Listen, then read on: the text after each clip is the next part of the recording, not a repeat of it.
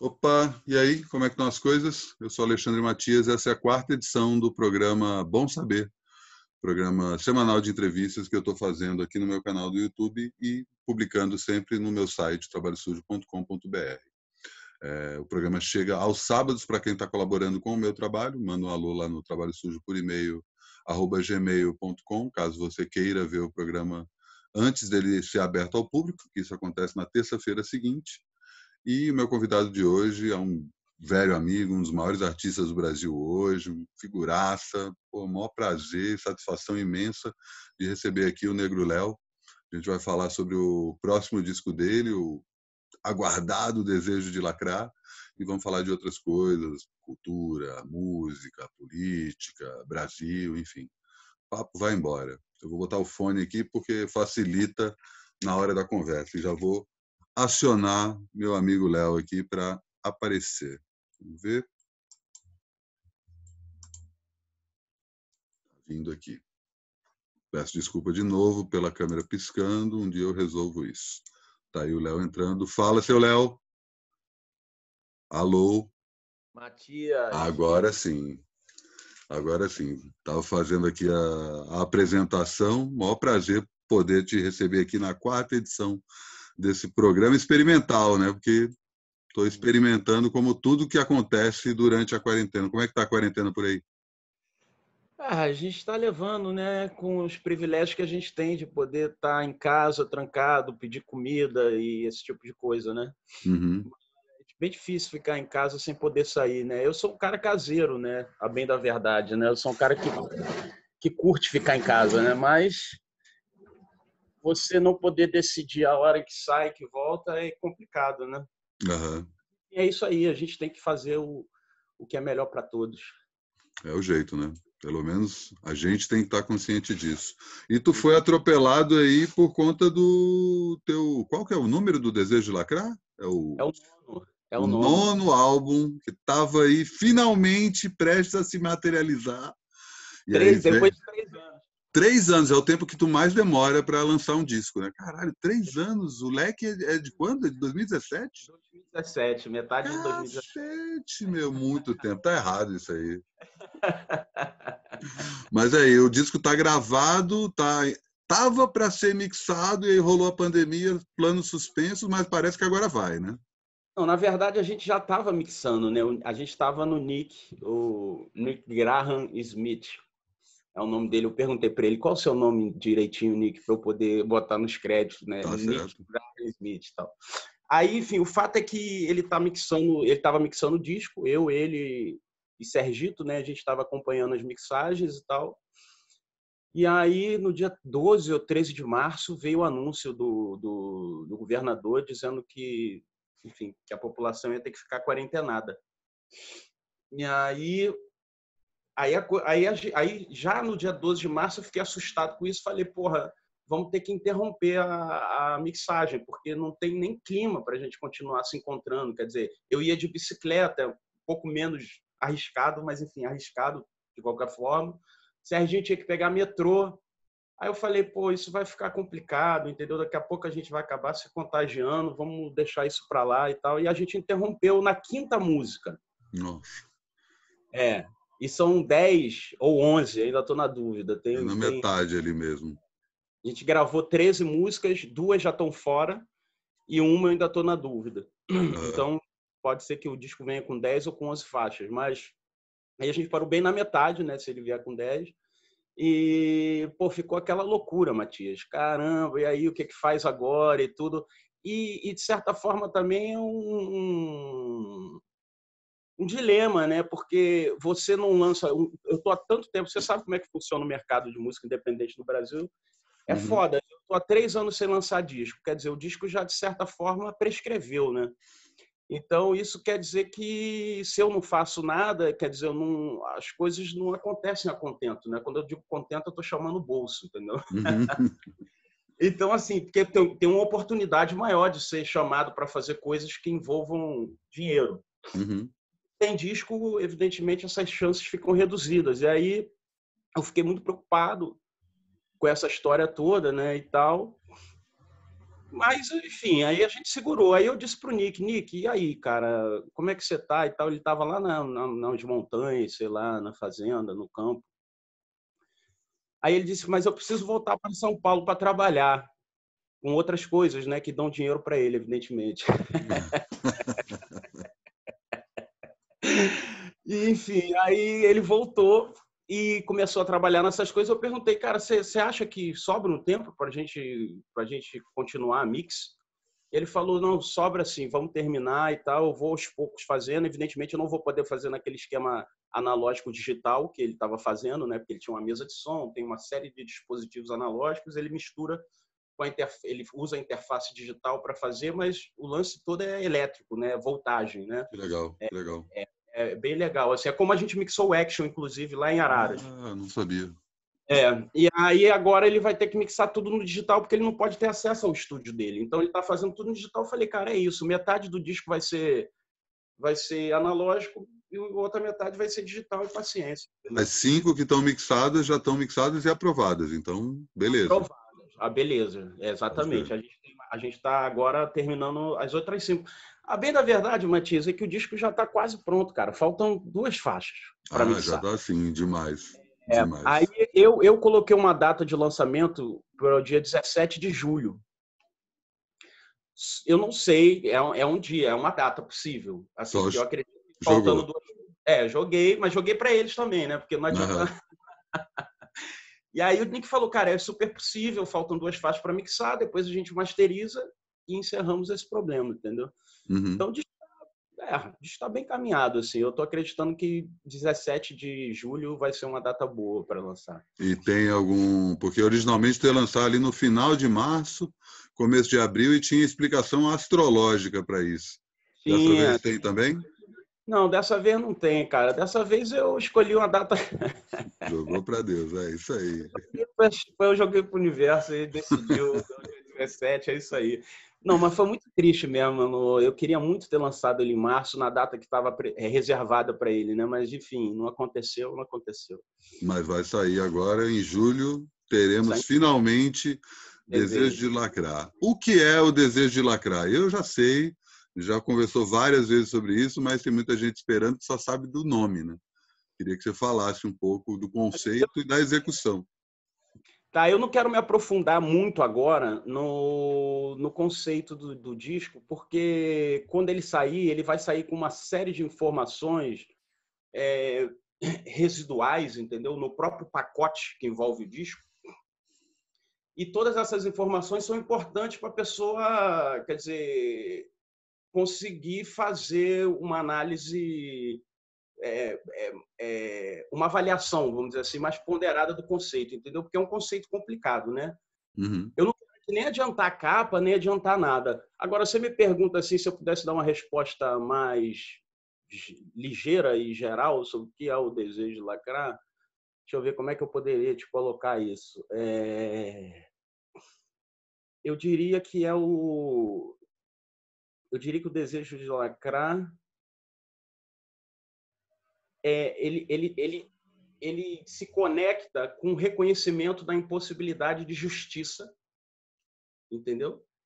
Ao mesmo tempo, com uma engrenagem de comunicação, que é a engrenagem de comunicação contemporânea que a gente tem, ou seja, você tem um aparato técnico, né? uma, uma, uma, uma questão moral, e você tem aí um caldo para o surgimento é, desse tipo de, vamos dizer assim, vamos chamar de modo comportamental, que seria que envolveria uma série de outras coisas, não apenas comportamento, mas enfim, é, estética, é, valores, etc. E tal, entendeu? Então, quer dizer, é, é um negócio complexo, né, o, o desejo. E ele está ele tá ligado eu ligo ele mais ou menos ao surgimento das redes sociais, etc. E tudo, mas não o surgimento das redes sociais de uma maneira meio, ah, as redes sociais criaram isso. Considerando um pouco a linha de raciocínio do McLuhan, quando ele diz, lá naquele livro clássico dele, lá, The Media is a Message, quando ele diz que o quê? Que, que, o, que a tecnologia ela cria né, um, um ela, ela transforma o ambiente social e as relações sociais, né? Então uhum. ele diz assim, um exemplo clássico que ele dá é, porra, é, você inventa a roda. A roda vai levar à abertura de estradas, evidentemente, né? Uhum, e uhum. as estradas vai levar com a, a, a, populações que não tinham um contato ou o contato era diminuído em função da distância, das dificuldades e vai facilitar isso, vai, enfim, criar um, vai promover uma alteração nas relações sociais. Então, o que eu poderia dizer a respeito do lacre é isso. Agora, eu não quero adiantar muito, porque senão eu acabo matando aqui o, toda a história. Até porque a capa. Eu acho que eu já te mostrei a capa, né? Não mostrou, precisa nem falar, não. Mostrou. Eu já te mostrei. pois é, então é uma série de. E assim, tá tão quente, ele tá no, tá, tá no calor. É, eu ia é, perguntar do... exatamente isso. Três anos depois, o desejo de lacrar continua quente, né? Como você mesmo está colocando. Não é uma coisa que caducou. Não caducou, não caducou. Pelo não contrário, tem... né? Uhum, exatamente. Pelo... e é justamente isso que eu argumento no disco. Assim, é por isso que eu estava aqui dizendo, é muito mais através dos textos e dos elementos que compõem do que propriamente através das, das músicas. Uhum. Porque, em verdade, em verdade, o disco tem metade instrumental, eu diria, e metade com letra, entendeu? Então, tipo, uhum. meio misturado, assim, né? É, eu, eu, não, eu, não, eu não dei conta de colocar tudo que eu queria em forma de, vamos dizer assim, de letra de canção, sacou? Uhum. Dei... Uhum. Então, eu acabei usando esses, enfim, os textos e a, a própria capa e outras ideias para dar conta do disco todo. Isso é algo para além de um simples disco, então, né? É, eu acho que tudo que eu faço. Não é algo. É, mas assim, não é algo essencialmente fonográfico, que se encerra só no som. Não, não, é, tem essa ideia, a pessoa vai acompanhar as coisas, que os textos que vão sair, tem toda uma ação já eu já pensada, né, para promover um negócio no Instagram, quer dizer, eu já tenho uma série de outras coisas que eu estou pensando nas redes, né, promover o disco. Bom, tem um caminho a seguir aí, né? Tem uma, tem uma história que a gente que a gente vai começar a viver a partir que, que eu vou começar a ver a partir de 17 e vocês vão, vão dizer que porra é essa. Entrar na sua onda. Falou é. do instrumental, fala quem está tocando contigo, né? Que bandinha ruim que você juntou. é foda, né? Eu me sinto um privilegiado, cara. Assim, eu te falo de verdade. Assim, é, né, é inacreditável, cara. Eu digo assim, a vida inteira, assim, sempre tocando com gente de alto nível, né? Uhum. E aí, desde que eu gravei o Action, que eu toquei com o Serginho e Fabinho, a gente criou uma química muito boa, né? É... Ficamos amigos, assim, fomos nos aproximando, ficamos amigos mesmo, assim, frequentar casa e tal. Sergito eu... Machado, Fábio Sá, baterista e baixista. Fábio Sá, isso. E o Sergito, eu chamei ele para logo para produzir o disco de cara. Acabou o Action, a gente estava tocando, eu falei, Serginho, quer produzir meu próximo disco, não? Ele, porra, vamos lá, Léo, maluquice, não sei o que, adoro e tal. E o Fabinho, evidentemente, ia estar com a gente, eu chamei também, porque, porra, um mestre absoluto, e os dois juntos são são irmãos, cara. Tem uma, um, tocam muito, tocam juntos há muito tempo, entendeu? Uhum. Há, lá, mais de 20 anos que os dois tocam juntos. Então é, é como o Pedro, quando tocava comigo, o Pedro Dantas e o Thomas Harris também. Uhum. Os dois que têm uma química já há anos. Já. Uhum. Então chamei e chamei o Chicão para tocar. Uhum. Eu, no início, quem gravaria o disco, as teclas do disco seriam Chicão e Vitor Araújo. Só que o Vitor, ano passado, ele, ele viajou muito. Ele estava viajando para o exterior toda hora. É, Milão, era não sei o quê, tocando em teatro chique, Paris, Itália. É, o Vitor Araújo, exatamente. É viajando pra cacete. E aí eu falei com ele, Vitor, eu não tenho como, quer dizer, conciliar a tua agenda com a agenda da gravação do disco, entendeu? Tá impossível. E quando a gente gravou, ele estava na França, se eu não me engano. Uhum. Aí ele voltou, eu falei, e aí, vamos, de repente você não quer colocar uns arranjos e tal no disco e tal? E falou, vamos, mas meu tempo tá apertado e tal, também não conseguiu fazer. Aí eu toquei, entendeu? Mas a, a, inicialmente a ideia era ter duas teclas e só ficou o Chicão. E uhum. aí, Chicão é foda, né? Chicão é foda, arrebentou, fez coisas lindas, um monstro. E o Sergito, como produtor, vou te falar uma coisa, hein? Que fera. É, eu já ouvi as coisas que ele está fazendo para o selo dele, né? Pô, o disco dele com o Lelo ano passado, puta que o pariu. Maravilhoso. Maravilhoso. O Fabinho, Fabinho, grande arranjador, tá? Eu não sei se ele fez muitos arranjos aí na vida, mas quando vocês ouvirem o disco, vocês vão notar isso. Demais, demais. E agora lançar um disco sem fazer show. Como é que é isso? Pois é, né? Isso é complicado. A gente a, a gente está tentando, Matias, sabe, correr atrás de alguma tecnologia aí que favoreça essa interação entre quatro pessoas, né? À distância. Uhum. Pelo que eu fiquei sabendo, não existe. Inclusive me disseram que o cara do Sesc veio aqui para filmar a Ava, disse que a é, para instalar né, os equipamentos, o Live View, tal, aquela, ele me explicou que o Live View, que é a tecnologia que o Sesc está usando, é uma tecnologia israelense que eles usaram para transmitir a Guerra do Golfo. Olha que loucura, porque era muito mais barato do que aqueles, aqueles caminhões de, de TV com satélite, com aquela antena. É muito mais barato, né? Parece que é 40 mil, alguma coisa assim, um, uma mochilinha daquela. E eles usaram, começaram a usar. Eles chamam de mochiling, alguma coisa assim.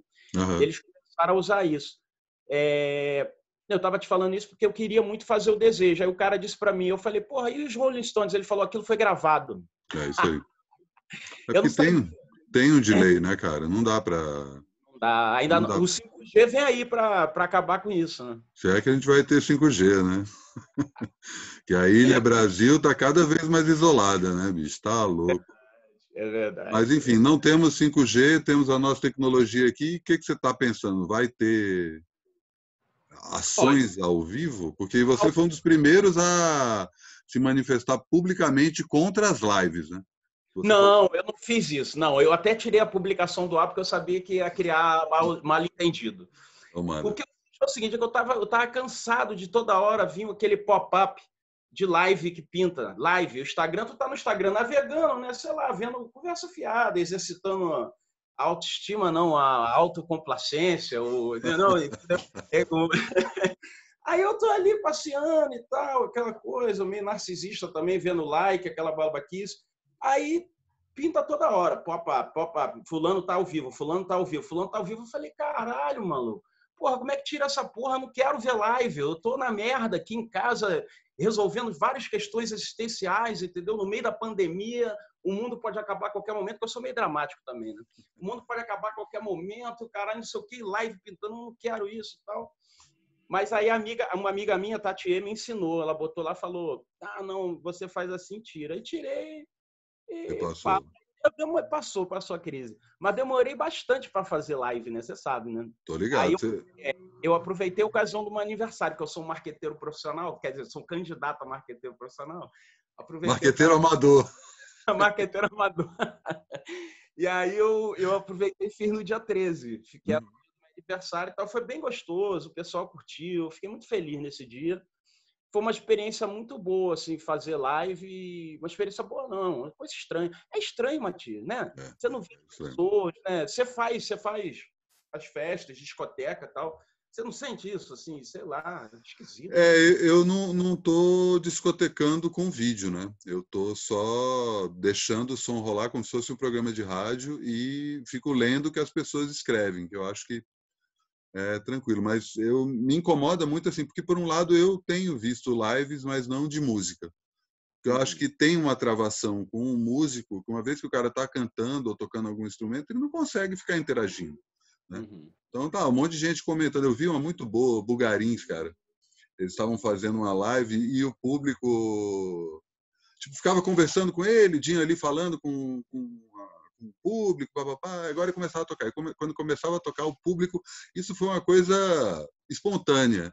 É assim, uhum. fizeram lá vários sinais de igual e um tio no final. Back virtual do Bugarins.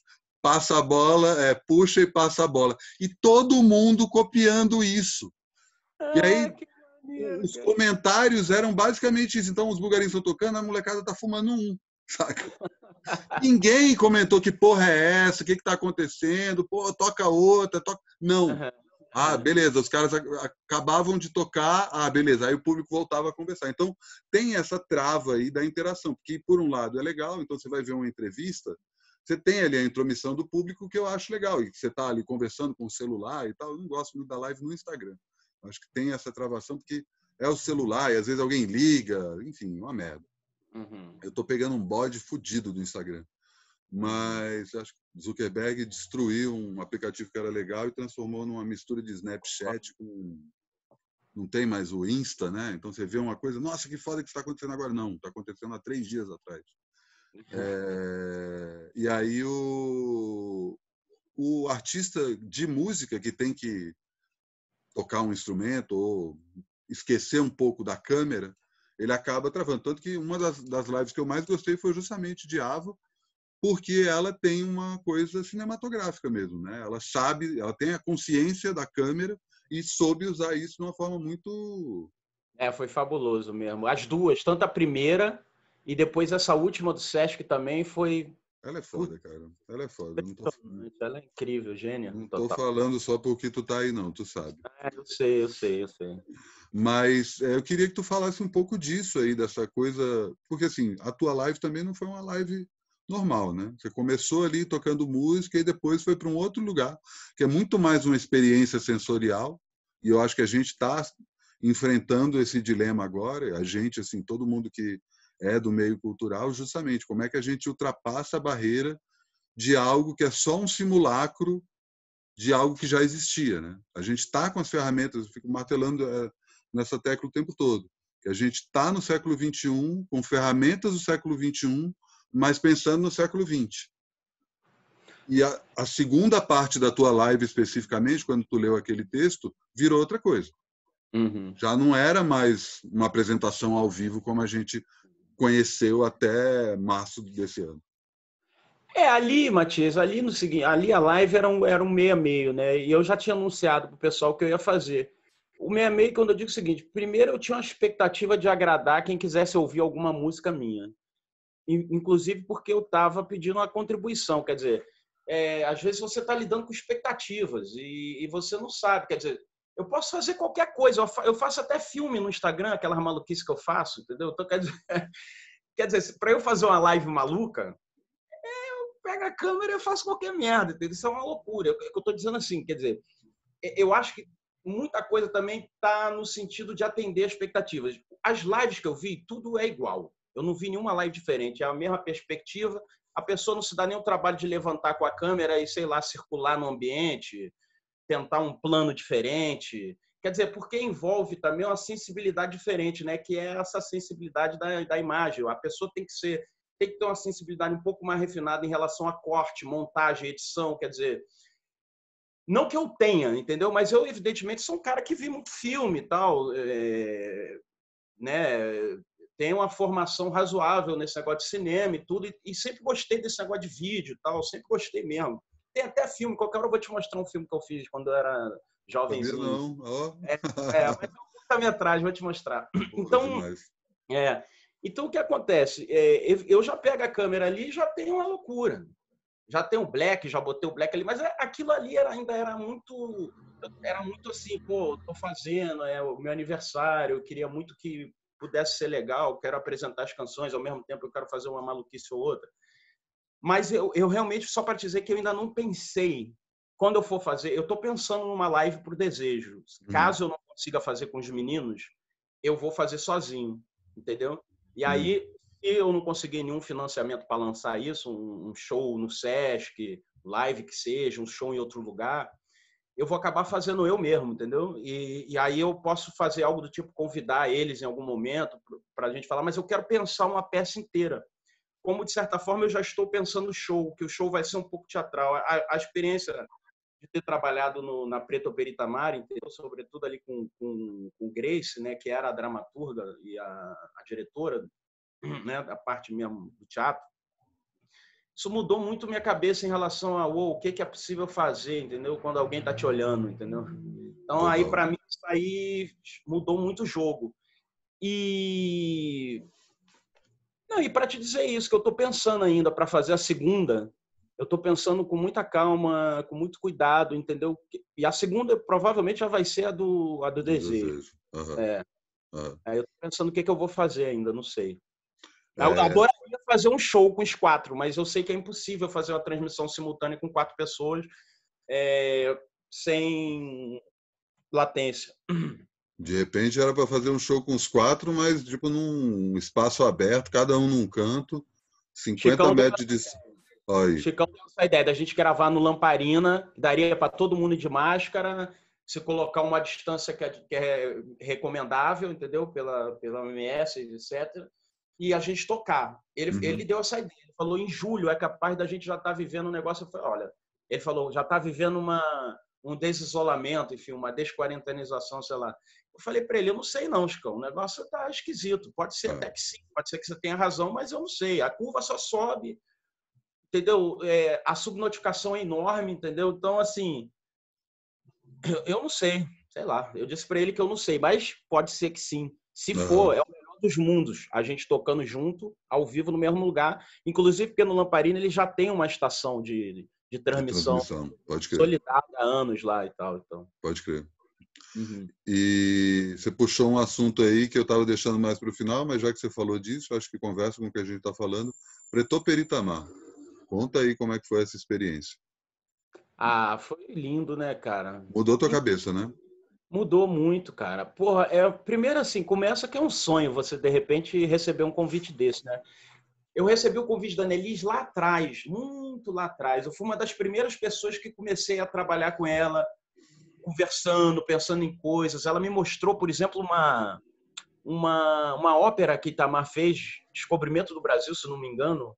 Que é citada, é, inclusive, né? Naquele... Citada, exatamente. É que é um negócio extraordinário, assim, tem não sei quantos CDs assim gravados, 14, sei lá.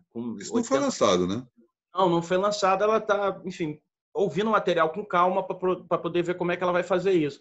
Mas é fantástico, cara. Sabe? Fantástico, assim, o que eu ouvi, eu falei, puta, Itamar Assunção, monstro, cara.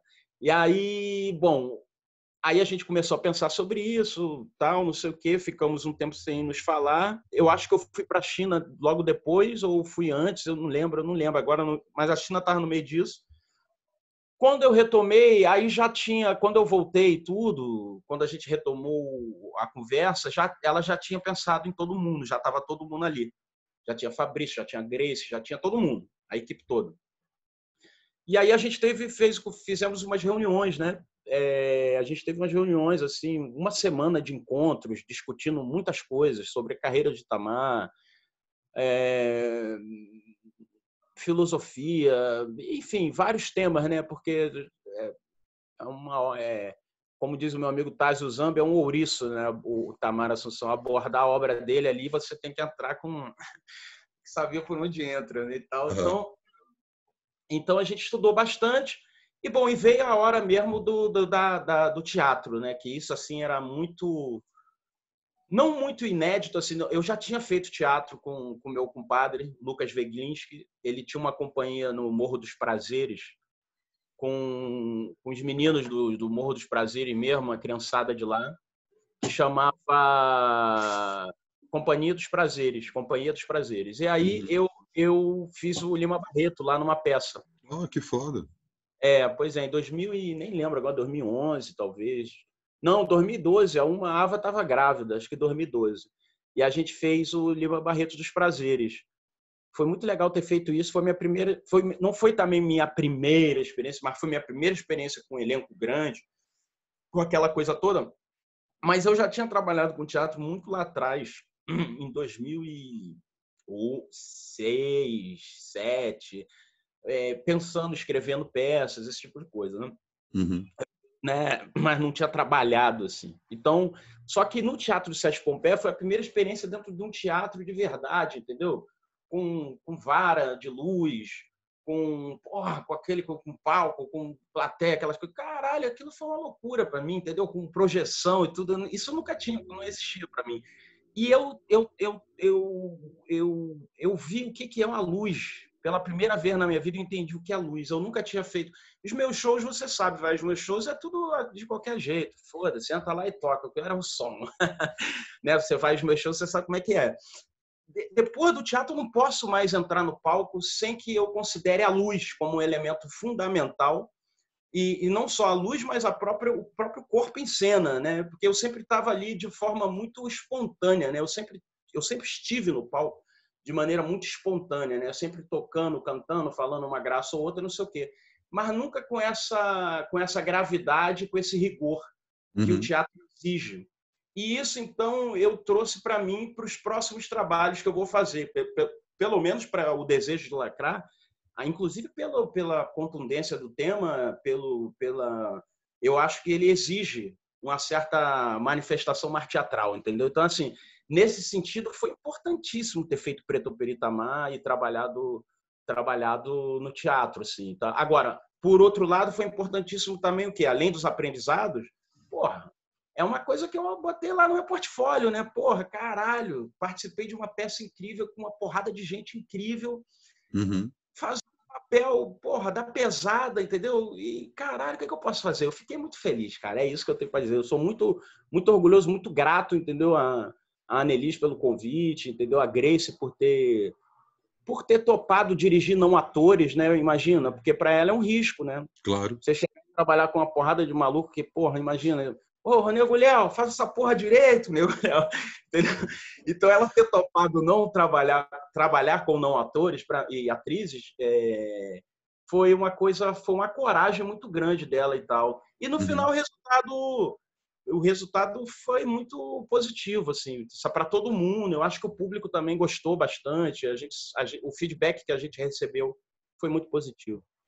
E tem uma outra coisa que você começou a comentar dessa experiência e você falou que vocês se reuniam, discutiam. Isso é uma coisa que o teatro tem que na música não tem, né? Essa esse momento de até tem, mas eu acho que o teatro se aprofunda mais, a coisa de, do entendimento do, de um processo coletivo e que todo mundo tem que estar tá no, na mesma vibe, no mesmo astral, assim, tipo, ah, no, e não só todo mundo que está no palco, mas todos os envolvidos, né? Entender todo o processo teatral como, inclusive, o que está fora do palco, né? O que não está sendo apresentado para o público, essa coisa da luz, enfim, a maioria não, do... E o teatro é mais loucura ainda que são várias etapas e cada etapa ela vai envolvendo cumulativamente as pessoas, né? Porque você começa com o núcleo duro, que é um núcleo de, de vamos dizer assim, de direção, depois você incorpora atrizes e atores, depois você vai incorporando luz, depois você vai incorporando um outro corpo técnico, até chegar no, no, no hold. Uhum. Então, e todo mundo precisa saber a hora exata de tudo. Ou seja, o hold tem que conhecer a peça tão bem quanto o ator. Essa é a diferença. Uhum. Isso é incrível no teatro, entendeu? Ou seja, eu via lá o pessoal da, do som, etc eles, eles tinham que saber tão bem quanto eu, porque tinha que mexer ali, tem a hora que tem que passar para pegar um tal coisa para dar, tem as marcas, entendeu? Então, assim, é um processo realmente coletivo, assim. Eu... Agora, a música também tem, é menos gente, né? Por exemplo, para fazer a produção do Desejo Lacrar, eu me encontrei muito com o Serginho. Uhum. Eu, inclusive, eu, é até importante eu, eu até dizer isso assim, por exemplo, a gente se encontrou muito. A gente batia muito papo, falava, ó, tem isso aqui, acho que a gente pode ir para esse lado, o que, que você acha disso e tal.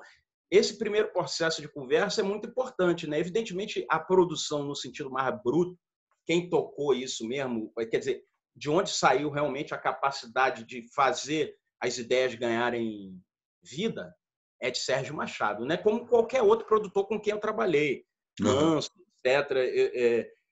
Eu assino produção por conta das, de, de, conta das ideias gerais também que pintam na minha cabeça, né? Uhum. Porque e eu sempre falo isso com meus amigos. Eu falo, porra, você faz um disco, é o teu disco. Quando, quando a gente está trabalhando um disco junto, é um outro disco.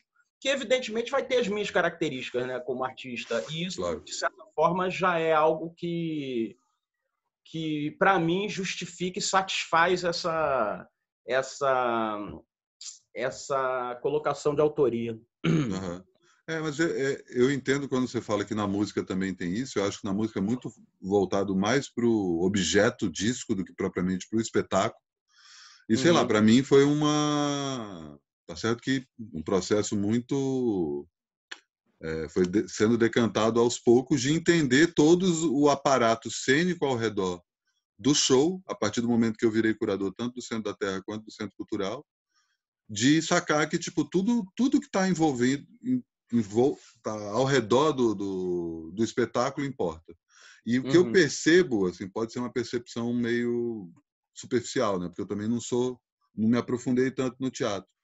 Uhum. é que, sei lá, e até a minha provocação, quando eu sugiro os shows para fazer lá no, no centro da Terra, tem muito a ver com isso, que é o envolvimento musical é quase estritamente profissional. É uma coisa tipo, ah, beleza, o que, que eu tenho que fazer? É isso? Ah, então tal hora eu acendo a luz. Então você vai falar com técnicos em geral, tem isso, assim, ah, então tá, você quer uma luz mais avermelhada determinada hora, você não está indo com o teu iluminador, que é o cara que ajudou você a conceber isso, você vai lá e passa uma bula e o cara segue aquela bula e beleza. A impressão que eu tenho é que o teatro não é simplesmente uma bula. As pessoas estão sabendo exatamente por que, que aquela cor é vermelha naquela hora. Né? Exatamente, é assim que é o teatro, funciona assim, sem dúvida. É... Agora, você tem shows de música que você tem um tipo de, de experiência parecida, né? Por exemplo, o show que você fez da Saskia no CCSP. Uhum.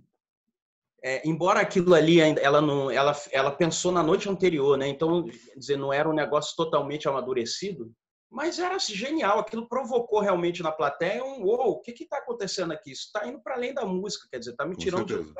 eu, eu vim aqui com a expectativa de me sentir confortável como plateia, audiência de música, não de teatro. O que, que essa menina pode fazer? Sair correndo e, e, agarrar alguém no meio da. Quer dizer, aí começa isso, entendeu o que eu estou querendo dizer? Uhum. E você prepara o seu corpo para as situações, né? Por exemplo, eu estou morando aqui em São Paulo, por exemplo, eu já não tenho mais o corpo que eu tinha quando eu morava no Rio de Janeiro. O Rio de Janeiro é uma cidade barra pesada, entendeu? Você andando, você andando pelo subúrbio, não só pelo subúrbio, mas é uma cidade tensa. Você sabe disso quando você vai ao Rio, você entende o que eu estou querendo dizer, né? Então, eu tinha um corpo para viver na cidade. Eu estou há três anos em São Paulo, eu não ouço nenhum barulho de tiro. No Rio de Janeiro, todo dia eu ouvia barulho de tiro. Pode estar na Copacabana, pode estar onde for, tu vai ouvir um barulho de tiro um dia, tu vai ouvir um barulho de tiro. Aqui eu não ouço barulho de tiro há três anos. Como é que o meu corpo pode estar igual? Então, é isso que eu estou falando em relação também à, audiência, ao público, né? Então tem um público que vai lá com a expectativa, de repente se defronta com aquela, com aquela, vamos dizer assim, aquela quimera, que era o show da Sasca, por exemplo. Uhum. Agora, por exemplo, eu estava outro dia conversando com a Rigo e, e dizendo para ele, pô, Rigo, realmente assim, por exemplo, o que você e Itamar faziam em termos de apresentação, aquilo não existia antes de vocês não, né? Porque eu não vejo nada... Tudo bem, a gente vê, pesquisa algumas coisas no YouTube, tinha umas coisas cafona, Elis Regina fazendo shows cafona, com não sei o quê e tal, e umas coisas assim, mas não tinha nada com aquela vida, com aquela força. Tinha uma coisa ou outra de Caetano e Gil, que eles pensavam mais quando era mais para TV, mas os shows ainda estavam ainda não tinha, tinha um aspecto muito mais de ao ah, figurino, uma coisa assim, do que mesmo Doces Bárbaros, é muito mais um aspecto de figurino, um show que tá que tem, que, é, que tem um conceito tudo, mas que realmente plasticamente, né, quer dizer, não se aproxima do teatro, né? Vamos fazer para tentar fazer essa aproximação, consideramos os espetáculos de Arrigo e Itamar. Uhum. E eu uhum. falava isso com ele, ele falou: é, de fato, eu acho que a gente inaugurou uma ideia de apresentação musical que realmente não tinha antes da gente. E é impressionante ver como. Porque, assim, você vai lá para fora, anos 80 é quando isso pinta de, com força, né? Eu acho que nem nos 70. Você vê, 60 não tinha nenhuma apresentação que não fosse aquela coisa normal, uma banda tocando na frente da audiência. 70, quem era que fazia não, mais 60 já começa a coisa com iluminação. Você tem o Pink Floyd com aquelas gelatina. É, no, fazendo no, da época do Sid Barrett ainda. É verdade, sabe? verdade. É, tem os vídeos, mas eu digo assim, eu, é porque ficou pouco registro para a gente do que, que era isso ao vivo, né? Uhum. Porque quando, eu estou querendo dizer o seguinte: quando você vê um show do Arrio do Itamar dessa época, quer dizer, tem texto, tem cena, tem fala. É, é quase um teatro, pô. é uma uhum. coisa diferente, entendeu? Do, do, não é só. Tem luz, tem cena, tem diálogo, tem. É uma viagem, entendeu? Assim, para usar uhum. essa expressão contemporânea, né? É uma viagem. Agora não tem. Agora não tem isso. Você não vê muito isso assim. É, no Brasil, certamente antes dos anos 80, eu não vejo muito isso, não. Agora, anos 80 também foi uma avalanche de, desse tipo de coisa, né? Vem as performances do Michael Jackson, do Prince e etc. Aí vai jogando a coisa para um outro patamar, ao ponto da gente ter o que a gente tem hoje aí, um show de. Enfim. Mas a então impressão, a impressão que eu tenho é que, falando especificamente de música, e no Brasil, é que essa profissionalização que aconteceu aí meio na marra, aí, desde que a internet apareceu e as gravadoras falaram: foda-se a música de classe média, foda-se se você não vende milhão, eu não estou interessado em você. É, e aí todos os artistas, falar música de classe média com uma forma meio rasa de descrever isso, né?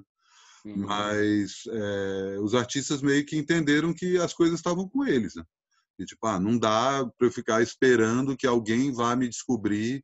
E aí começaram a se, se profissionalizar cada vez mais e aos poucos é, entender de direito autoral, entender de de circulação, entender de divulgação, coisas que ficavam sempre terceirizadas para outras pessoas que aos poucos também continuaram, mas pessoas que estavam mais próximas do, do, do artista. Né? Então, hoje, um artista bem sucedido, que não é um artista gigante, assim, mas você pensar, sei lá, para ficar aqui no nosso patamar mesmo, a Tulipa. A Tulipa é um, um artista que super bem sucedida, e tem lá a equipe dela que trabalha com ela, que está próxima dela, não é uma coisa distante, ah, preciso falar com o meu empresário, não. É uma coisa uhum. muito mais rápida de se resolver. Só que eu acho que é, a Tulipa talvez não seja o melhor exemplo para isso, né? mas, enfim, é, apareceram alguns artistas. É... Não, mas ela toca, ela toca as coisas dela. Não, tô ligado. Tem editora, tô... tem a porra toda, ela é danada. Ela é um exemplo desses mesmo. Não, é, eu tô, eu tô falando que ela talvez não seja um bom exemplo porque ela se envolve, inclusive, artisticamente com essa parte burocrática sabe? Sim. E eu acho que tem hoje uma safra de artistas, não dá para falar em geração, porque são artistas de gerações diferentes, que mimetizaram simplesmente o processo das grandes gravadoras. Então tá, então tem um empresário, tem um assessor de imprensa, tem o booker, tem o, o cara que cuida do palco, o técnico, e aos poucos isso foi se desprendendo do aspecto mais emocional, do aspecto mais é simples. E aí tem muita essa coisa tipo, ah, vamos fazer um show para vender para uma determinada marca, para ver se e, e, isso acaba caminhando para uma autocensura que tipo eu não vou para determinado lugar porque se eu falar desse assunto é, o, algum patrocinador, algum governo vai ficar meio grilado, mesmo, sei lá, falar de Marielle. É claro que a gente está vivendo uma situação que é o extremo oposto disso, mas uhum. na época do Temer, falar de Marielle era. Marielle especificamente não, porque ela ainda estava viva. Mas é, tocar em algumas feridas podia comprometer o, uhum. o lado comercial do artista. E isso uhum. fez com que os artistas se acostumassem com esse lado comercial e parassem de fazer isso que você está descrevendo como maior viagem, aquelas loucuras, que para mim é o cerne da arte. Né? A arte parte do pressuposto da experimentação e da criação, não é só uma coisa de agradar o público. Né? O que, que tu acha uhum. disso? Ah, eu, eu acho que tem as duas coisas, né? Quer dizer, por um lado tem a questão da sobrevivência, né, do artista, a sobrevivência do artista enquanto artista, vamos dizer assim, uma qualidade de profissional, né, na sociedade, sei lá. Então, quer dizer, por um lado, a sobrevivência dele implica em, vamos dizer assim, em, eu, eu não diria concessões, mas eu diria em acomodações, entendeu? Então, por exemplo, o artista necessariamente ele sabe que para sobreviver, por exemplo, ele vai receber um convite de uma marca para fazer um, um, show e ele vai ter que fazer. Você entende? Ele não vai ganhar nem muito. As marcas não pagam muito para pequenos artistas. Eu nunca recebi um convite de uma marca, entendeu? Só sequestro. e ainda não deu certo, como eu espero que dê, não. Mas, enfim, o fato é que o artista recebe o convite de uma marca, tem que ir lá, tem que fazer. É, é, o, o, que, o, que, eu fico mais chateado, Matias, não é nem o artista ir lá e ganhar dinheiro. Eu lembro que, por exemplo, na época, em 2011 ou 2013, eu não lembro que época, bateram uma beça no Emicida porque ele fez uma, uma propaganda para o Itaú. Tu lembra dessa história? Lembro, lembro. Pô, isso é bobeira, né, bicho? Ou, a história do Tom Zé, né? Tom Zé narrando um comercial da Coca-Cola. É, é, pois é, coisa de gente mesquinha, entendeu? Então, assim, por um lado, o artista vai ter que, vai ter que fazer essas acomodações, entendeu? Vai ter que uhum. acomodar isso no seu repertório político também. Ou seja, claro. isso vai ter que fazer parte do, do da argumentação dele, entendeu? Não uhum. tem como passar por isso. Agora, por um lado também, eu acho que o artista ele, ele pode ser irônico, ele pode ser mais vivo, mais sagaz, entendeu? Uhum. É, é, então, quer dizer, você fazer uma música para um banco, quer dizer, aquilo, aquilo pode você você tem o dever de transformar aquilo. O artista não, não é que ele tem o dever, mas se ele de fato é um cara sagaz, ele pode transformar aquilo num negócio muito mais maluco e inclusive ganhando o seu dinheiro, entendeu? Eu não estou falando da propaganda, não. Estou falando do que a propaganda pode gerar em termos de, de, é, de arte mesmo até. Do, do, do, que, do que aquilo pode virar como, não arte, mas como um objeto que tem a capacidade de se transformar em algo que gere reflexão. Entendeu? Um, um, um, porra, você entende? É isso que eu estou querendo dizer. Então, assim, isso não passa pela cabeça de artista nenhum. É botar o dinheiro no bolso e acabou. Uhum. Isso eu isso já acho esquisito, entendeu? Assim, não é que é esquisito, mas é algo que não se eu não compartilho disso, entendeu? Eu não compartilho. Uhum. Eu acho que assim, para mim é, é, isso. É quando eu ia fazer dinheiro, por exemplo, eu ganhava, eu, eu, eu ia, na época tinha essa discussão, né? 2013, 2014, eu sempre me grilei com isso. Ah, Léo, mas você vai tocar vai tocar no show da prefeitura desse assassino, essa máquina de moer gente. Aí era o, na época era o Paz, era o dinheiro do Eduardo Paz, alguma coisa assim. Falei, gente, isso é dinheiro do contribuinte. Vocês são malucos, isso é dinheiro meu que está aí, porra. Eu tenho mais é que pegar mesmo, senão vai outro desgraçado aí pegar, porra. Eu, eu tenho que pegar esse dinheiro, não tenho o que fazer, entendeu? Então, assim, no entanto, eu fui lá e fiz esse show e levei o Zé Guajajara, que é um, uma liderança indígena da pesada lá do Rio de Janeiro, para no palco fazer uma, uma, colocação, entendeu? Num equipamento público municipal, entendeu? Então, quer dizer, uhum. esse tipo de coisa que eu estou querendo dizer, quer dizer, você tem que fazer porque você não pode dispensar o dinheiro, ao mesmo tempo você tem que colocar você tem que colocar isso em perspectiva, quer dizer, e aí você tem que transformar isso num objeto que faça com que, que gere uma reflexão para além simplesmente daquela propaganda, daquela publicidade que você fez para a marca que você está fazendo, e seja lá o que ela for, a Coca-Cola, um banco, etc. Então, acho que é isso, é aí que está. Agora, ao mesmo tempo também, existe, existem graus de, de, de alcance e artistas diferentes. Claro. Entendeu? Então, quer dizer, o, o, impacto que um artista que, porra, por exemplo, como o MC da tem, é enorme. E a quantidade de coisas maravilhosas que, que um cara desse deve fazer para os seus, para os que estão próximos, entendeu? Através de várias iniciativas, é uma coisa que não dá nem para medir, entendeu? É, então, por isso que eu falo que é mesquinharia o pessoal que atacava na época, entendeu? O pessoal não entende. Uhum. Então, assim, tem, tem é... tem artistas que têm um alcance muito grande, né? E, tem, e viram uma empresa, né? Uhum. Já são uma empresa, né? São, são artistas que empregam, são artistas que fazem esse tipo de coisa.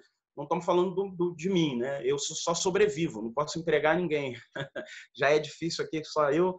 Uhum. Então, então são, são duas coisas muito diferentes, entendeu? É, porra, um Gilberto Gil, um Carlinhos Brown, são artistas gigantes que empregam muita gente, que tem um, eu não sei como é que é a relação de trabalho, enfim, na, na, na, na, empresa deles, enfim, mas o fato é que é isso, são, são coisas muito, muito grandes, entendeu? Então, eu não sei como medir isso, Matias, é isso que eu estou querendo te dizer, entendeu? Se o artista, se, onde há um bundamolismo e onde não há um bundamolismo, entendeu? É, mas eu nem acho que, não estou querendo que você meça isso, nem que fique apontando o dedo, ah, esse é bom, esse não é.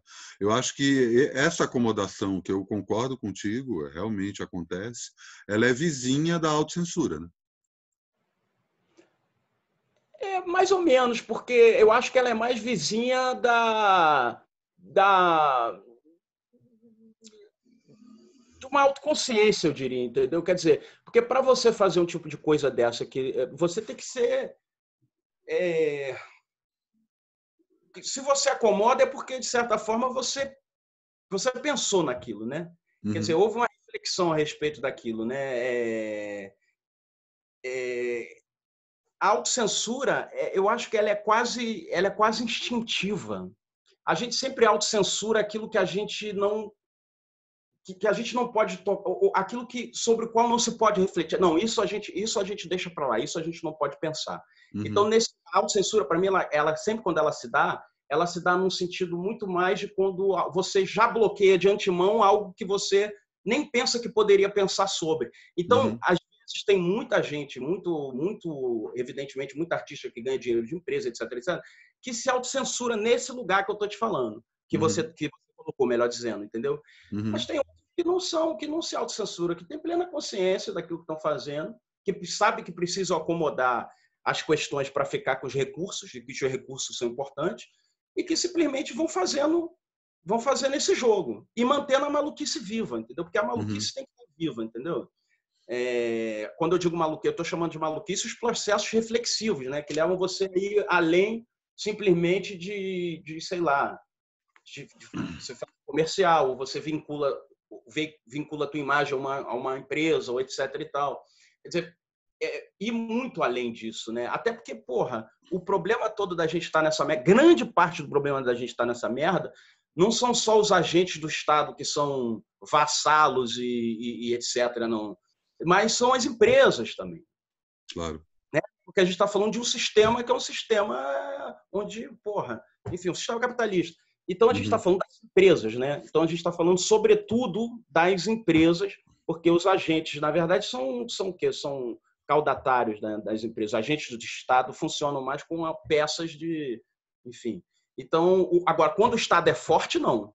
Quando o Estado é forte, não. Mas quando uhum. o Estado é fraco, como que a gente está vivendo agora, com um governo fraco, e um Estado que realmente, com um governo fraco, o Estado tende a se enfraquecer, né? Então, fica muito mais difícil. É, eu estou perguntando isso porque, sei lá, participei de algumas comissões julgadoras de ah, para premiar artista ou para edital, esse tipo de coisa. E aí sempre tem aquele momento ali que, ah, vamos lá agora avaliar o trabalho do fulano. Alguém conhece o fulano? Aí eu levantava a mão, ah, o fulano, fala então um pouco mais dele. Aí eu falava mais um pouco e aí, na hora que, na hora na hora que o fulano a gente começava a escutar, e isso acontecia comigo, acontecia com outras pessoas também. Eu lembro de um de uma comissão que eu fiz que eu tive presente que tinha, sei lá, 20 jogadores. E aí tinha o cara do choro, o cara do rap, o cara da música pop. E tá, então quem que é esse cara? Agora, ah, fulano é bom, faz isso, não sei o quê, vamos ouvir. Aí quando começava a ouvir, todo mundo virava pro cara que tinha descrito, né? E o cara ficava assim, meu, mas não é isso, cara. Não, esse não é o trabalho do cara. Sabe? E isso aconteceu quase que unanimamente em todas as comissões que eu participei de o que o artista fazia uma coisa, não que ele realmente acreditava, não estou dizendo que ele não acreditava naquilo que ele tinha mandado, mas ele uhum. mandava algo que se encaixasse dentro do perfil da comissão jogadora ou do, do de quem estava patrocinando o prêmio ou o edital. E eu estou te perguntando isso não para falar só sobre esse exemplo, mas pensando na situação atual que a gente vive, é, o quanto que isso é, acaba podando a criatividade e a ousadia do artista. Principalmente nesse momento em que o artista, mais do que um, um alvo, ele é visto como um agente subversivo. É muito claro, né? Enfim, acho que as pessoas no geral percebem isso. Toda essa vilanização da arte é basicamente porque esse governo sabe que a arte ela transforma, ela empodera, ela ousa e pintam um horizonte que eles não querem que a gente veja. E aí eu, eu fico pensando assim, é uma situação em que a música especificamente, porque a gente trabalha mais com música, devia estar tá batendo muito mais de frente, mas não está, né? Tá todo mundo ali meio nossa, e é exatamente essa situação meio confortável, bunda mole, como você estava colocando, que o, o governo atual e outros governos com essa característica querem da arte. Né? A arte simplesmente é. decorativa. Não, é. Eu acho que assim é, é, são dois movimentos. Por um lado, você tem o decorativo inato, ou, ou, ou não inato, inato foi uma palavra mal pensada, mas o decorativo que é algo que se forma no seio da sociedade mesmo e, e vamos dizer assim, na, vamos dizer assim, na formação estética das pessoas, entendeu? Uma formação muito precária. Essa é a verdade que a gente está falando da classe média, né? Uhum. A gente está falando da classe média. As pessoas são mal formadas, assim, quer dizer, mal informadas também, entendeu? E as pessoas fazem um conteúdo que simplesmente espelha isso, cara.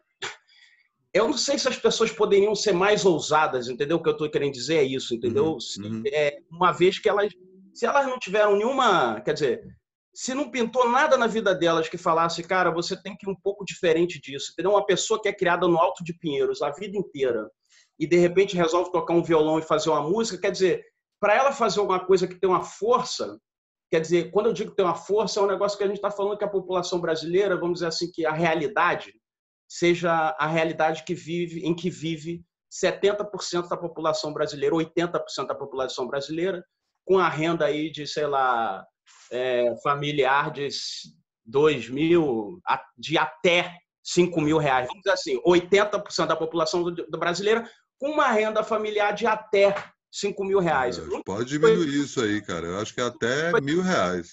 É, exatamente, eu sei, os dados são esses. É. Mas assim, jogando pro alto. Uhum. Uma pessoa que nasceu no Alto Peiro vai fazer música, quer dizer, se ela não teve uma experiência de vida real, e eu estou chamando isso de vida real, a, realidade de 80% da população, né, que vai ouvir o rádio, que vai consumir, é por isso que o rádio, por isso que o rádio tem, toca muito, toca o, pagode, tocava o pagode, toca os gêneros que são gêneros que são gêneros grandes, gêneros de massa, que é a música que as pessoas ouvem, que as pessoas fazem em contexto. Agora, é, vamos voltar atrás para eu não me perder e não falar merda para frente. Então, voltando atrás, é o seguinte: o, sobre a coisa. Então, o cara cresceu lá, quer dizer, não sei se o cara tem. É claro, o cara pode fazer uma música incrível. Não estou querendo dizer que o cara nasceu no Alto de Pinheiros não pode fazer uma música revolucionária, uma música fantástica, uma música que, que coloque várias questões novas, etc, etc, para um gênero, para um lugar específico, né? Porque hoje são muitos nichos. A gente nem sabe mais. O artista, o artista ele para ser o artista não é mais famoso porque ele apareceu na televisão hoje, entendeu? Uhum, uhum. Apareceu na televisão é uma celebridade, entendeu? Não é celebridade de internet, isso é bobeira, é celebridade. Eu vejo minha filha ver, ver esse negócio de youtuber, coisa que eu nem sei que existe. Gente que não está em lugar nenhum, é famosíssimo, lota shopping. Uma coisa assim surreal. Esse é o mundo que a gente vive. Chega, esquece a televisão, entendeu? Uhum. São os caras que conseguem dinheiro de marca, etc. Estão ali, lá, enfim, monetizando aquela porra lá, YouTube, etc. Mas o que eu queria dizer é, não é que esse cara não pode apresentar nada, nenhuma experiência estética contundente para o mundo, nenhuma, nenhuma experimentação, nada. Mas é que esse cara está mais longe, vamos dizer assim, de uma, de uma realidade mesmo. Assim. Quer dizer, eu estou querendo dizer isso, entendeu? Quer dizer, para você, para você produzir um negócio que seja ou anti-establishment ou alguma coisa assim, Quer dizer, é preciso você ter tido uma experiência de, de ter sido soterrado, de ter sido destruído, de ter sido invisibilizado, de ter sido inviabilizado, muitas vezes, de ter sido escanteado, entendeu? Quer dizer, esse tipo de experiência é que, é que te revolta mesmo, entendeu? É, é esse sentido da revolta, voltando lá para a impossibilidade de justiça, né?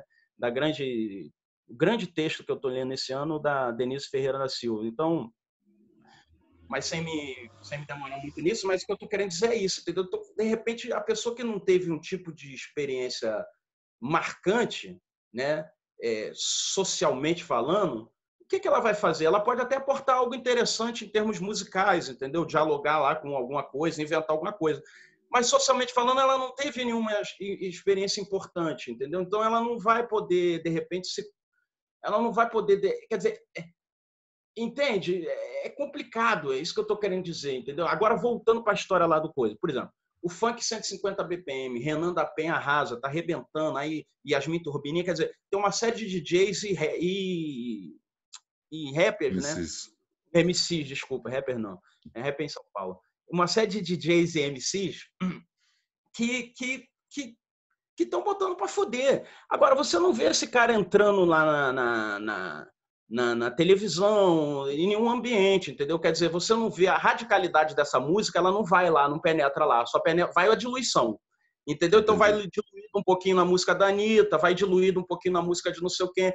Mas a radicalidade, quando você entra no baile funk, eu fui muito em baile funk na época que eu era jovem, entendeu? Mas aí era outro tipo de funk, né? Eu tô falando dos anos 2000, 2001, 2002, 2003, 2004, 2005, até 2006 eu fui em baile, depois parei de ir. Então era outro tipo de música, era o baile, era o pancadão do Catra na época, né? Uhum. Então já tinha passado a fase do, dos raps, na época dos raps, que era Claudinho Bochecha, aquela coisa toda, Dando e Tafarel, Willy Duda e tal. Isso já tinha passado, já tinha vindo outro momento. Era o proibidão, né? Era o proibidão, é. Que também não atingia, entendeu? Uhum. Então, a, a coisa entra diluída.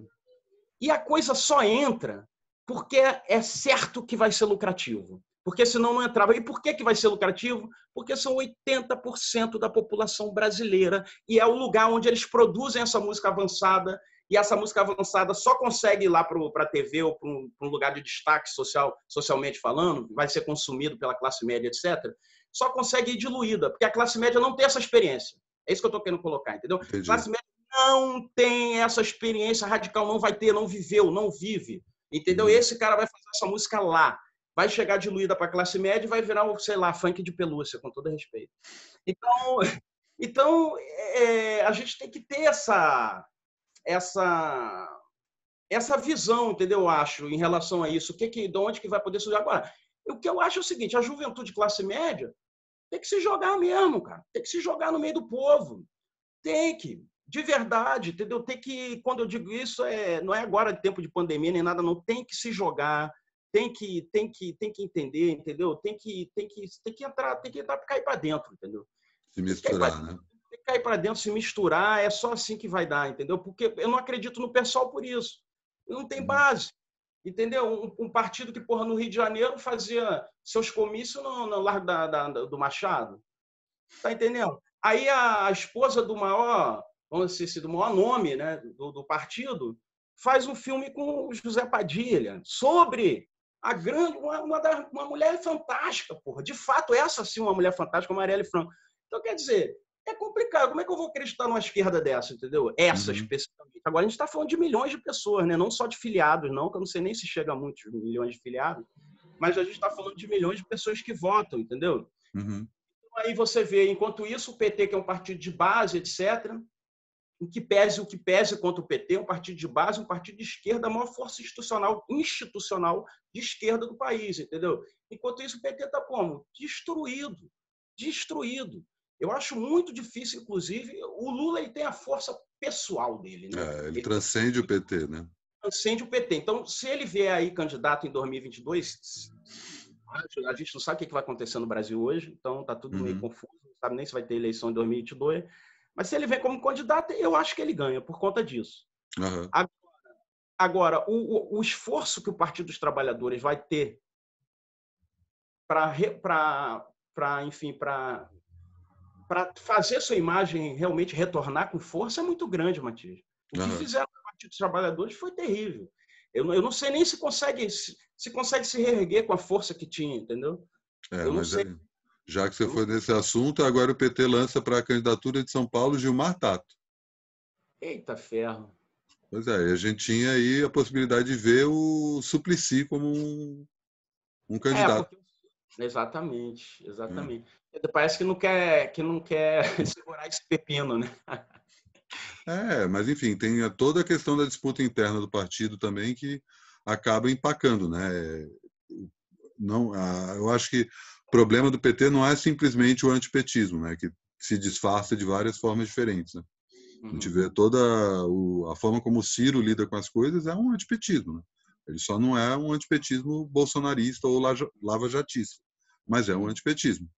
É, só que aí você tem outras questões internas lá no partido que acabam sabotando possíveis. Tipo, eu não sei se seria um consenso uma candidatura do Lula em 2022. Eu acho que seria até porque a gente está indo para um, um poço tão fundo que ia ser tipo a última alternativa mesmo, né? E se acontecesse isso, possivelmente a gente veria 2018 de novo, né? Iam tentar tirar o cara de, de cena justamente para não correr o risco dele subir no palco com alguém, né? Uhum, uhum. Como é que tu vê o, já que a gente foi tá falando de política, como é que tu vê a situação atual do Brasil? Cara, eu não sei, bicho, tá muito confuso. Entendeu? Olha, outro dia eu estava falando com, com um amigo da Embaixada do Brasil na China, né? Uhum. A gente estava conversando por Skype. Ah, eu perguntei para ele, evidentemente o cara é, é um agente do Estado, né? Enfim, talvez ele tenha informações mais quentes, né? Uhum. Ele não sabe, cara. Você tá entendendo o que eu tô falando? Quer dizer, nem. Quer dizer, e, e, o seguinte, não é, só, não é só que ele não sabe, ele até ponderou, falou algumas coisas, ele falou coisas interessantes sobre sobre o fato do Brasil nunca ter saído da República Velha, né? das autoridades e poderes locais, etc. e tal. Quer dizer que o Brasil sempre está, sempre está, sempre está, é, dizer, há sempre muitos interesses no Brasil inteiro, né? É muito descentralizado o poder no Brasil. Uhum. Ele acha, portanto, muito difícil que o Bolsonaro consiga impor um autogolpe na base da conciliação ou da, enfim, das alianças com os poderes locais.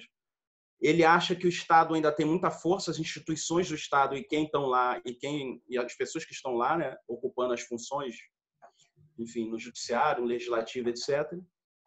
Ele acha de certa forma também que os militares tomaram gosto e que de fato eles podem estar esperando até o final do ano para que aí se cumpra o rito institucional sem que tenha que haver a ruptura, né? do golpe militar. Então, eles esperam até o final do ano para que o presidente possa cumprir os dois anos de mandato determinado pela Constituição e aí seja empichado. Uhum. Então, assim, eu não sei, cara. Eu, eu tô. Eu, isso é uma análise dele. Tudo que eu vejo cada dia é mais louco. O Bolsonaro exercita cada dia de forma assim. Cada dia. Esse cara é surreal, cara ele a cada dia ele, ele lacra mais, todo dia ele lacra e ele é overlacre em cima de overlacre, entendeu? Então assim, não tá dando mais para entender para onde que a gente vai com essa história toda, entendeu? Então, essas foram as avaliações do, do, do de um diplomata. Uhum. Então, assim, eu fico imaginando que se, se o cara que está lá ocupando o cargo que ele está ocupando não sabe exatamente o que está por vir, eu uhum. não posso tantas coisas, não posso falar muita coisa, né? Que não seja, eu vou falar o quê? Eu não sei, eu não sei, eu estou completamente perdido. Entendeu? Os caras chegaram a clonar, você viu hoje, clonaram o CPF do William Bonner, que também não é boa bisca, nunca foi, mas enfim. Mas clonaram o CPF dele para receber o benefício, o filho dele. O filho pra, dele, é. O filho dele estava recebendo o benefício. Quer dizer, é tanta loucura, entendeu? Que porra, que maluquice, entendeu? Uhum. Agora, não ia ser mal, não. É esse revés que a Rede Globo está tomando eu vou te falar, isso me deixa muito. É uma das coisas que me deixa feliz é que a Rede Globo é o mal do Brasil, né? Uhum. Realmente, a Rede Globo é um, é um dos males do Brasil, um dos grandes males do Brasil é a Rede Globo de televisão. Então, esse revés que eles estão tomando agora, pelo menos, é algo interessante, assim. É, que nunca aconteceu, né? A Globo sempre teve do lado do poder, é a primeira vez que não está, né? É. É. E, mas voltando aí para o começo da conversa, já que você também está com horário, já já a gente tem que terminar.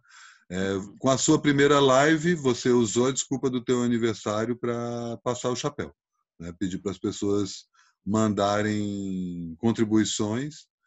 Isso é uma nova forma de um novo para ficar no clichê, um novo modelo de negócios. Dá para se pensar uma vez que não tem show, uma vez está todo mundo confinado, você consegue imaginar isso como sendo uma realidade e saindo aqui do nosso meio e indo para outra coisa que você falou, que é o que já acontece em relação ao funk, por exemplo, né? Já tem uma coisa que é isso, não tem um intermediário, saca? É o artista pedindo dinheiro direto para o público e o público pagando o que, o que dá para dar. Antes de te responder, caraca, muito engraçado, né? Eu fiz o clipe do Action Leck, o Greg dirigiu, a Dani participou também é, fez a direção de arte, a gente fez com o Fezinho Patati. Sabe quem é o Fezinho Patati? O Fezinho Patati é um dos maiores dançarinos de São Paulo. O moleque é um pica da galáxia aí de, de, de view, de, de caralho, é uma coisa absurda, assim, seguidores e tal. E aí o, o Fezinho, a gente, porra, o moleque novinho, 18 anos. Aí chegou o empresário do Fezinho. E não, o Fezinho vem com o empresário dele. Vem o empresário dele, 23 anos, Matias. Aí eu conversando com o empresário dele, cara, o cara me deu uma aula. Que cara, que fabuloso esse dia, cara. Sobre, sobre view, sobre monetização, sobre como é que fazer. Ele fala, por exemplo, eu não estava nem pensando nisso, mas o Greg jogou para o empresário dele falou assim para o menino, esqueci o nome dele, cara, agora. É, é Vla, Val, caralho, esqueci o nome dele, mano, esqueci mesmo. Mas tem o zap dele. Faz muito tempo que a gente não se fala. Ele até me chamou para ir num, numa Fluxus e tal. Falou, ah, vamos numa Flux, numa festa Flux e tal. Falei, vamos, qualquer hora vamos. Porra, 37 anos, pai de família. Eu falei para ele, porra, tu é garotão, meu irmão. 23 anos, já, isso que tu tá vivendo eu já vivi pra caralho. mas aí, mas aí o, é, o, o Greg falou assim, não, bota na página de vocês. Ele falou assim, não, cara. Tá maluco? Botar na minha página, o problema não é esse. Se tu me der 200 conto, até bota na minha página, dá uma monetizaçãozinho, um dinheirinho, para vocês é bom. Se me der 200 conto, moleque bom. Moleque bom mesmo, moleque tem visão, entendeu? Só que ele falou assim, só que se botar na página da gente, o problema todo é que, pô, vai ter uma porrada de hater, né? O bagulho é funk. Você cantando essa porra aí com violão e esse chapéu aí de, de cowboy, meu parceiro, pode contar que assim mesmo, tá 80% vai ser nego falando, tira esse maluco daí, caralho, porra, que porra é essa com chapéu de cowboy? Aí a gente falou, ah, não por causa dos haters não, porque ia ser uma experiência interessante. Mas eu falei, ah, essa porra pra lá. Mas voltando à coisa do, do dinheiro, né, do, do aniversário e tal, é, bicho, eu, eu, o que, que eu fiz? Foi até legal, o pessoal contribuiu, era meu aniversário, eu realmente estava passando. É, foi muito engraçado, porque até esse dia eu estava com quase nada de dinheiro no banco, né? Até o dia do aniversário. Um dia antes do aniversário, na verdade, eu fui ao banco e vi que tinha pingado um ECAD, uns retroativinhos de show. Uhum. Falei, caralho, meu irmão, que beleza, não sei o quê, porra. Não era muita coisa, mas era o suficiente para, porra, passar um mês sem dificuldade. Né? Só que ao mesmo tempo eu falei, pô, vou aproveitar o meu aniversário e vou continuar, né? Porque um mês sem dificuldade, o outro mês é com dificuldade. Vai saber, né? Não tem mais o show. Exatamente, não tem mais show. E aí a contribuição foi muito legal, os amigos chegaram juntos, eu até postei o nome da galera toda que, que, que colaborou depois. Foi uma alegria muito grande, isso me ajudou muito a ponto de, porra, eu só vou fazer live agora pedindo dinheiro. É só em julho, entendeu? Assim, até porque a Ava também fez, é isso que eu queria dizer, no mesmo dia, a Ava recebeu o convite do SESC para fazer o SESC, agora que ela fez dia 22, né? Uhum. No mesmo dia, então isso foi muito legal, assim, foi tudo junto, assim. Mas acho que vai ser isso aí, Matias. Ou vai ser isso ou vai ser o quê? Cobrar, eu não acho viável, porque eu acho que você vai receber muito menos. Cobrar como você cobra para entrar numa casa de show, eu não acho, eu não acho que isso vai dar muito certo, não. Tipo, só, você chegar. Só assiste quem pagar, né? É, tipo, a galera entra. Tem gente que já tá fazendo show assim. Uhum. Mas eu, eu, sei lá, bicho, eu, te, eu desconfio que isso não dá muito certo, não. Você cobrar para as pessoas entrarem no virtual, eu, eu não sei. Eu não, ninguém também me falou de uma experiência bem sucedida, entendeu? Eu não acredito muito que isso possa dar certo, não. Eu vou continuar pedindo a contribuição voluntária. Acho que é o meu minha maneira de fazer vai ser essa mesmo. Uhum. E só para encerrar então o papo, eu queria que você voltasse à questão da periculosidade do artista que eu comentei e como é que um artista hoje consegue vislumbrar um horizonte é, tendo todas essas dificuldades que a gente comentou e sendo o artista um agente tão importante para fazer com que as pessoas que não são artistas vislumbrem o horizonte. É, eu não sei, cara. É o que eu digo. Para vislumbrar esse horizonte aí, tem que se misturar, né? Todas as pessoas que eu vejo que estão fazendo coisas importantes aí, até pessoas bem nascidas e tal, são pessoas que estão se misturando de alguma forma, entendeu, Matias? Uhum. Se você não se misturar, fica muito difícil, entendeu? É, você pode até fazer alguma coisa que tenha relevância e tudo, mas é muito diferente. Relevância e força são coisas diferentes, né? Relevância e. e é, relevância artística e, e, e, vamos dizer assim, relevância estética, ou força, ou, são duas coisas que eu considero são muito diferentes, entendeu? São uhum. realmente muito diferentes.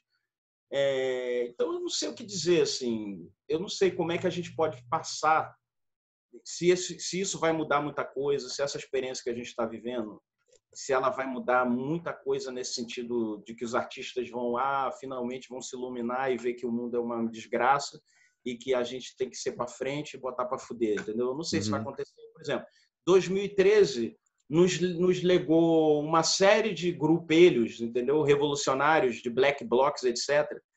Qual, qual foi o futuro desses grupelhos? Uhum. Não existe. E assim, a tendência deles, isso era numa época que a gente ainda não tinha nem o que a gente já imaginava, mas ainda não vivia o grau de vigilância que a gente vai começar a viver a partir dessa pandemia, entendeu? Uhum. Que é você vê que o governo do estado de São Paulo está monitorando o sinal de celular das pessoas, para saber se elas estão ficando em casa ou não. Pô. Isso não ia acontecer. Você não, você não pensava nisso acontecendo há oito anos atrás, sei lá, dez anos atrás, entendeu? Então, Ou se dizer, acontecesse, era um escândalo, né? E hoje é completamente naturalizado. Normal, entendeu? Então esse tipo de coisa vai aumentar, vai ficar cada vez pior. E eu não sei como é que vai ser. Na verdade, a, a, a minha resposta aí é, de uma, é mais abrangente. Quer dizer, como é que o cidadão vai fazer para vislumbrar isso, ou, pra, ou o cidadão que já vislumbrou uma possibilidade de mudança vai conseguir passar isso para o resto das pessoas, entendeu? Como é que isso vai acontecer? Eu tendo a acreditar que agora, do jeito que está, esse negócio de armar a população, de maluquice, você vê que, por exemplo, outro dia me mandaram um vídeo, o próprio tráfico nos morros do Rio de Janeiro, em algumas favelas do Rio de Janeiro, que estão organizando a quarentena, meu. Porque o Estado não entra, né? A gente sabe que o claro. Estado não entra. E quem está organizando a quarentena são os próprios traficantes, cara. Você entende o que eu estou querendo te dizer? Uhum. Então, olha só isso, cara. Isso é Brasil. Isso é Brasil, entendeu? Então, assim, é, isso, isso é Brasil. Isso não vai acontecer em outro lugar do mundo. Quer dizer, em alguns lugares tá, tá bom, pode ser que aconteça, né? Mas isso é Brasil. Então, é... o brasileiro dá um jeito, entendeu? E vai se organizando e vai fazendo coisas à revelia do Estado, porque o Estado não chega para todos. O Estado nunca foi para todos no Brasil. E ele poderia ser. O Brasil é um país muito rico, cara. O Brasil é um país muito rico. O Brasil é um país que, se a renda fosse dividida igualitariamente, isso para falar num mundo de fantasia, né? A renda dividida igualitariamente é um mundo de fantasia, igual o mundo da uhum. descolonização. Tudo isso a gente está falando de unicórnios e o caralho.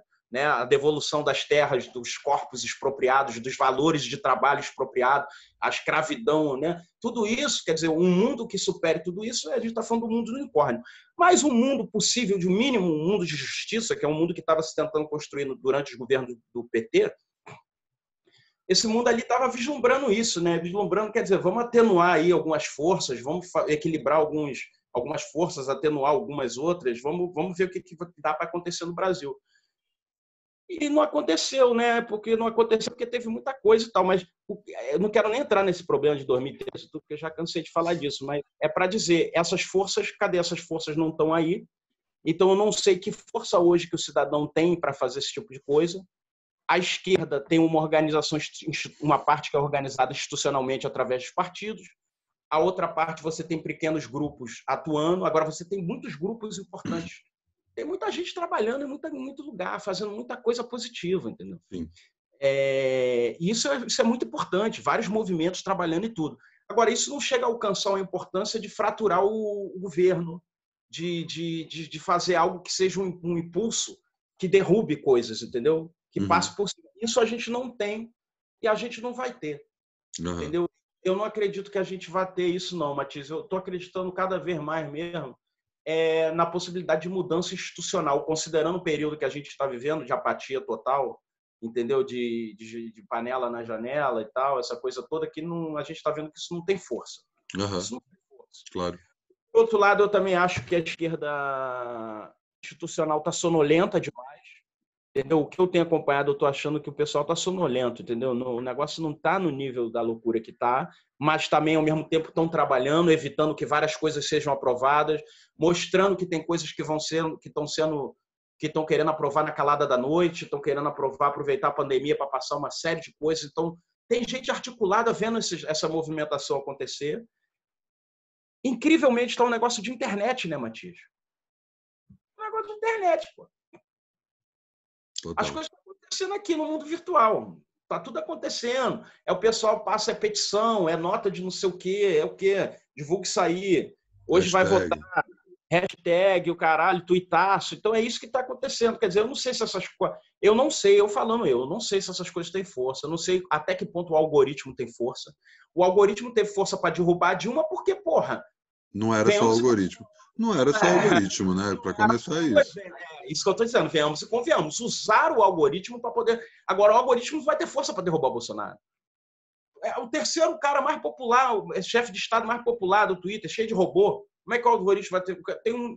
É, a maior parte é robô. Como é que vai ter força para derrubar esse negócio? Né? Você é. vai encontrar. Outro dia eu estava vendo a live do Casa Grande com a Rio Barnabé, sei lá, devia ter umas 180 pessoas ali.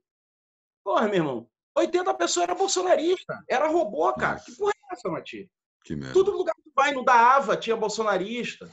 Tinha todo lugar, esses robôs estão em tudo quanto é canto, entendeu? Então, quer dizer, cadê a esquerda com a, com a sua, com seu soft power, com a sua, com a, com seu, com a sua, com, enfim, com essas ferramentas todas trabalhando para valer. Você tem a mídia ninja, você tem coisa e tal, mas não consegue ainda contrapor. Não tem força para contrapor isso, entendeu? Não tem força para jogar esse jogo ainda. E a, e a, gente vai precisar jogar esse jogo, né? Quer dizer, eu falo assim, estou falando aqui, estou na minha casa aqui tranquilo, entendeu? Eu falo as coisas que eu falo lá no Instagram e tudo. Eu, eu não realmente assim, eu não, eu não tenho, não estou em nenhuma atuação política e, e quem se mete com política sabe que é uma coisa muito séria. Se meter uhum. com política de verdade, né? O que eu faço é que passa alguém aqui perto de casa, está com fome, eu dou um quilo de arroz, um quilo de feijão, entendeu? Dinheiro não que a gente não está nem mexendo com dinheiro vivo, dou uma comida, dou uma, um legume, tudo é, é, é o que eu estou fazendo, entendeu? Agora, a política, para se meter com política, é coisa séria, entendeu? Não é brincadeira, não. Uhum. Entendeu? Porque você vê o MST. O MST hoje é uma empresa fantástica. O MST é a salvação do país. Entendeu? Se a gente pensar em esquerda e pensar quem pode salvar o país, é o MST. Agora, você vê o que é ter estratégia e cabeça, né? Eles não estão por aí fazendo maluquice. Nas redes sociais. E nem nas redes sociais, nem fora. Não, pois é. Eles têm um patrimônio gigantesco. Eles, eles alimentam, porra, acho que 60% dos orgânicos de, de mercado, de todos os produtos é, derivados e tudo, são eles. Uhum, uhum. Então, são, é, é, o MST é fabuloso. Eu conheci na China o representante comercial do, do MST, né? É do Brasil, na, do, do MST na China. Uhum. Me contou altas histórias, assim, entendeu? Que não dá nem para reproduzir numa conversa aqui, mas são histórias incríveis de, de organização, de um movimento organizado, entendeu? Que tem esse, tempo, esse tempo todo. E agora, mais do que nunca nesse processo, eu acho que a questão fundiária vai voltar a ser a grande questão desse país. Hein? Pode anotar o que falando. A questão fundiária nos próximos anos vai se tornar, vai se tornar a questão desse, desse, desse nosso Brasil com, com de alguma forma com é, o colapso das cidades, do modelo de cidade, a tentativa de Alcampo, você tem políticas contrárias no sentido da solução da questão fundiária, né? que agora 25% de é, a coisa de do, do, do, assentado poder vender a terra, a gente já conversou sobre isso, de 25% das terras do município poder ser compradas por estrangeiro. Quer dizer, você tem muitas coisas ligadas à, à questão da terra e a gente tem que começar a pensar sobre isso. Mas basicamente é isso, cara. É, eu não sei, o Brasil está muito confuso, eu não sei muito o que falar sobre o Brasil, porque está confuso política fudeu. É isso aí. Mas saindo do macro, indo para o micro, e para encerrar mesmo, é, como é que você vê o horizonte, o teu horizonte, o que, que você tem feito? Ah, beleza, tá três anos aí com, com o desejo de lacrar, mas tu não para de compor, tu não para de criar, tu tá o tempo todo pensando. Já tá com alguma coisa aí na, na agulha? E como é que você mantém essa tua inquietação artística acesa? Ah, cara, eu tô escrevendo várias coisas, leio bastante em casa, assisto aos filmes, vejo as coisas. Normal, como todo mundo, né? Mas assim, eu fiquei um tempo sem compor, a bem da verdade, Matias. Compor uhum. música. É, fiquei bastante tempo sem compor. Tanto você até brincou comigo, falou assim: pô, você vai fazer esse show do Deixa de Lacrar, essas músicas eu já conheço tudo. Tu vai lançar o disco, eu já conheço a música toda. Lembra? Lembra disso? Lembra. Então, quer dizer, é, porque eu de fato fiquei um tempo sem compor. Mas aí agora na, na, na, pandemia eu fiz duas músicas, uma com Ave e uma sozinho. Eu até publiquei outro dia, não sei o que, duas canções assim. Então eu estou fazendo isso. Agora eu comecei a voltar a compor canção. Eu estou adorando mesmo, assim, estou adorando, entendeu? Porque é canção, engraçado. Canção, canção. Canção, Antes da pandemia eu falei assim, ah, quer saber, mano? Tô de saco cheio de fazer canção, vou lançar o Desejo e depois vou ficar só mexendo em brinquedinho eletrônico, entendeu? Mas Mas aí veio essa onda de novo, falei, não, porra, o violão tão gostoso, cara, fazer canção. E voltei a fazer canção. Eu tô fazendo isso, cara. Tô fazendo isso. Eu não, eu não sei o que pode acontecer, Matias, assim, para mim, para minha vida. Assim, eu acho que as coisas vão seguir aí. Eu dou graças a Deus que eu tenho alguma projeção, mínima, mas alguma projeção nesse mercado. O que, porra, eu lanço um disco, pelo menos vai uma meia dúzia de pessoas vão falar, de repente pode acontecer de pintar um Sesc aí, para fazer uma live, entendeu? Eu tô, graças a Deus, então tem muitos amigos que não tem nem condição nem de, de projetar um possível show de lançamento para o seu disco, entendeu? Vários, vários, inúmeros amigos que não tem condição de vai lançar um disco, não consegue nem projetar. Nesse momento, então, que não dá para tocar, vai falar o quê? Pior ainda. Pô, show, é, é nego me dando dinheiro.